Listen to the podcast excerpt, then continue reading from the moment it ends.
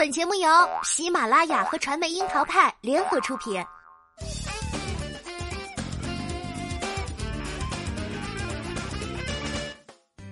樱桃砍八卦，八卦也要正能量。Hello，大家好，我是小樱桃钓儿。影响了好几代人的功夫巨星成龙，他的钢铁直男属性也是家喻户晓了。但是监制的第一部网剧竟然就是一部双男主剧，也一度让成化十四年的书迷纳闷。直到这部剧四月一号开播，钓儿一口气看完八集后，才 get 到了成龙为什么换口味了。古装探案剧一直都是我等追剧狂魔的心头好，显然成龙大哥也 get 到了。想看认真点儿、有技术含量的打戏，他又 get 到了。这拳拳到肉的真实感和干净利落、行云流水的武术美感，果然是成家班的风格，没错了。才播出几个小时，大家就已经排着队的夸赞打戏。但是大家可别忘了，成龙也算是初代双男主戏的演员，能 get 到我们这么多需求也就不奇怪了。但是今天钓儿要说的还是这颗心糖。成化十四年剧版从开机起就成了太多人的期待。和钓儿一样，让书迷们搓手期待的原因，必须是温文尔雅文官和冷酷无情锦衣卫这对金牌探案搭档的那些名场面。但是没想到，在毫无准备的情况下，我们期待的名场面突然就一个接着一个来了。关宏饰演的唐范字润清，顺天府搬砖小职员，负责处理京内和地方上的大小案件。每天的主业呢就是探案，下班的副业则是关门在家，负责为太太小姐们发糖，为人清廉，一直租房度日。一看到美食就会瞬间切换吃货属性，并且还是专业吃货。但是中二起来，让人也想拥有辣目洋子的同款白眼。傅孟博饰演的随州，字广川，这长相这打扮，一看就是人狠话不多的狼人。虽然武功高强，冷峻寡言是标配。并且还是一个有背景的锦衣卫，因为武安侯府的大公子意外身亡案，两位男主竟是一面之交。所谓缘分来了，挡都挡不住。两人才刚认识不久，唐范就意外流落街头，恰好被巡逻的随州遇见，于是收留了唐范。看到随州的大房子以及他随手做的几个家常菜，唐范居然建房起义，游说随州。有人进能挥起绣春刀，退能厨房舞菜刀。这隋唐小馆就差一个管账的了，这是什么虎狼之词啊？这感觉就跟丽江某些民宿的门口小黑板写着“本店还缺老板娘”，怎么这么像呢？不仅自作主张选了房间，还把随州家的浴桶也独占了。瞧他那得意的样，才第五集，房客与房东的关系就安排上了，这个节奏我可以。当两个好看的人。哦，不是两个业务能力很强的人成为室友时，真是什么时候的画面都很好看。工作时就是两个高智商的头脑风暴探，分析案情细节，上逻辑论推理，一文一武的黄金搭配，果然很上头。生活中呢，一个爱做饭，另一个爱吃，厨师加吃货的配搭，吃相好就算了，还特别会夸，什么天下珍馐这类的高度赞美的词儿，随口就来。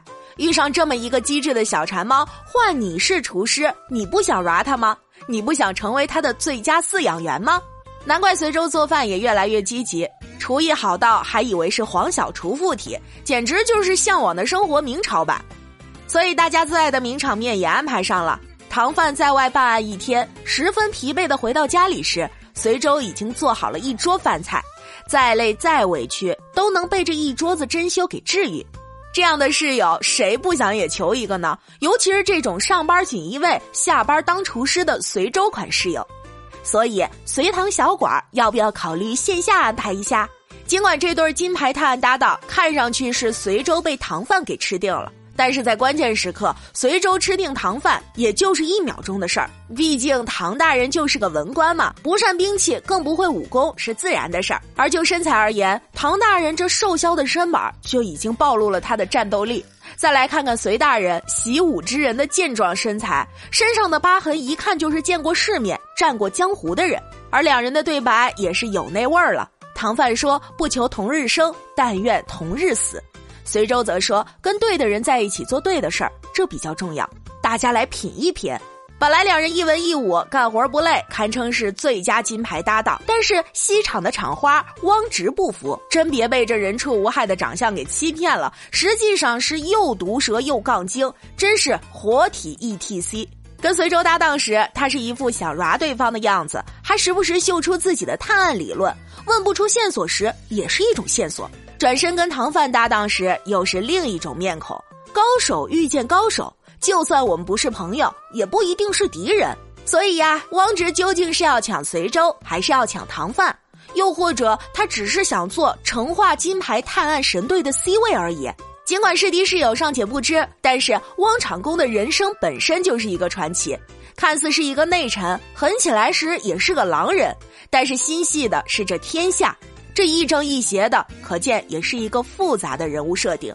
说起来，明朝最近也是失火的节奏，从陆大人到孙若微，再到还没有播的朱棣和徐皇后，和刚刚上画的成化十四年，果然都浪得很。但是成化十四年却有他自己的浪法。先来看内容，主角一登场，突然就卷入一个精心布置的局中局。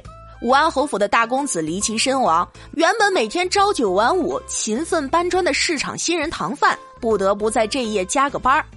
从现场来看，一切证据都明显的指向了青楼女子，连一家之主的武安侯也觉得可以破案了。这才开场几分钟，被迫加班的男主就可以破案成功下班回家了？显然不是，坚持寻找真相的唐范却在现场发现了疑点，再追查下去，竟然扯出了武安侯府上盘根错节的家族纠纷，果然与青楼无关。才五集就连着好几个反转，不到最后谁也猜不透谜底。武安侯府案让唐范和随州的名声大振，而作为金牌探案搭档，两人注定要卷进大背景的宿命。毕竟优秀的人总是故事很多，才八集，两人就遇到了两个极其烧脑的案件，看似日常，背后的阴谋却是细思极恐。虽然内容看似可以用一句话概括，主要讲述金牌搭档厨神锦衣卫和吃货探案官共同破案高升，并联手粉碎幕后阴谋。还百姓太平的故事，但是与现代悬疑小说那些烧脑刺激的作案手法不同的是，《成化十四年》更多的是用丰富的情节来描绘案件背后的故事，一条主线贯穿始末，主线套着暗线，暗线埋着伏笔，几乎每三四集就一个完整的案子，而且整部剧的节奏非常紧凑，仿佛眼前永远有个饵，吸引着你一步一步踏入谜团之中。不到最后时刻，永远也无法猜透。这种熟悉的感觉，就像小时候看《洗冤录》《神探狄仁杰》《少年包青天》一样。而双男主的设定呢，可谓是明朝花美男，恰饭探案两不误。说是明朝版的福尔摩斯与华生，还真没毛病。另外，在主角唐范破获一个又一个案件的过程中，所处的大背景也跟随着角色呈现。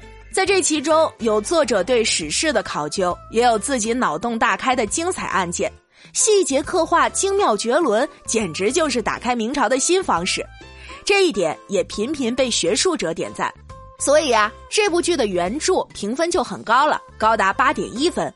虽然整个故事是基于明朝史实做出的再创作内容，但是毕竟有唐范这么一个吃饭从不马虎、断案也绝不含糊的角色，也就决定了整部剧的氛围不会过于沉闷枯燥，而是偏轻松向。你见过一边吃饭一边办案，还被高度认可，还可以撒娇的这种吗？毕竟还是有成龙大哥监制的，轻松愉快的节奏向来都是他最为擅长的。一开始，对于成龙来监制这部戏，多数人都以为是看中了其中的红利。但是从这部剧目前播出的剧集来看，成龙不仅了解双男主戏，也是挺懂观众的。其实回看成龙鼎盛时期的影视作品，无论是《尖峰时刻》系列和克里斯塔克的合作。还是宝贝计划和古天乐的合作，甚至还有三人出面都很平均的《福星高照》，由成龙、洪金宝、元彪主演。还因为三人的合作太经典，促使三人之后又合作了一部《飞龙猛将》。之后还与谢霆锋、吴彦祖合作了《新警察故事》，让吴彦祖拿到最佳男配角奖。谢霆锋也因为此片捧回了一个金鸡百花奖的最佳男配。事实上，在成龙的众多作品中，双男主、三男主的戏占比率一直都很大。说他初代双男主戏演员还真是没毛病。但是，初代双男主戏演员的资深，并不只在于对演技的把控，作为一代功夫巨星，尽管成龙大哥在大家的印象中以硬汉为形象，但是他可能是最懂观众的人。在他过往的作品中，光是经典的贺岁片就有十三部，其中不乏他导演的大兵小将。所以啊，在成化十四年中，要糖有糖，打戏因为有成家班的指导，也让这部剧多了一份武侠味儿。而在选演员的方面呢，也的确是成龙的一贯作风，坚持启用新人。而关宏、傅孟博的演技也确实达到了剧组的期待。虽然挑大梁的是几个青年演员，但背后也是有老戏骨在保驾护航。贾静雯饰演的贵妃，现在看来可能是个反派角色，但是举手投足间似乎又见当年的武媚娘。还有李立群、王茂磊这两位老戏骨，即便没有表情，都是一出戏，让人不敢妄自判断这两人究竟是敌是友。不过呢，剪辑也真是烦，偏偏在最紧张的时刻掐住。到底太子伴读死因背后的真相是什么？调儿只能在这儿眼巴巴的等着更新了。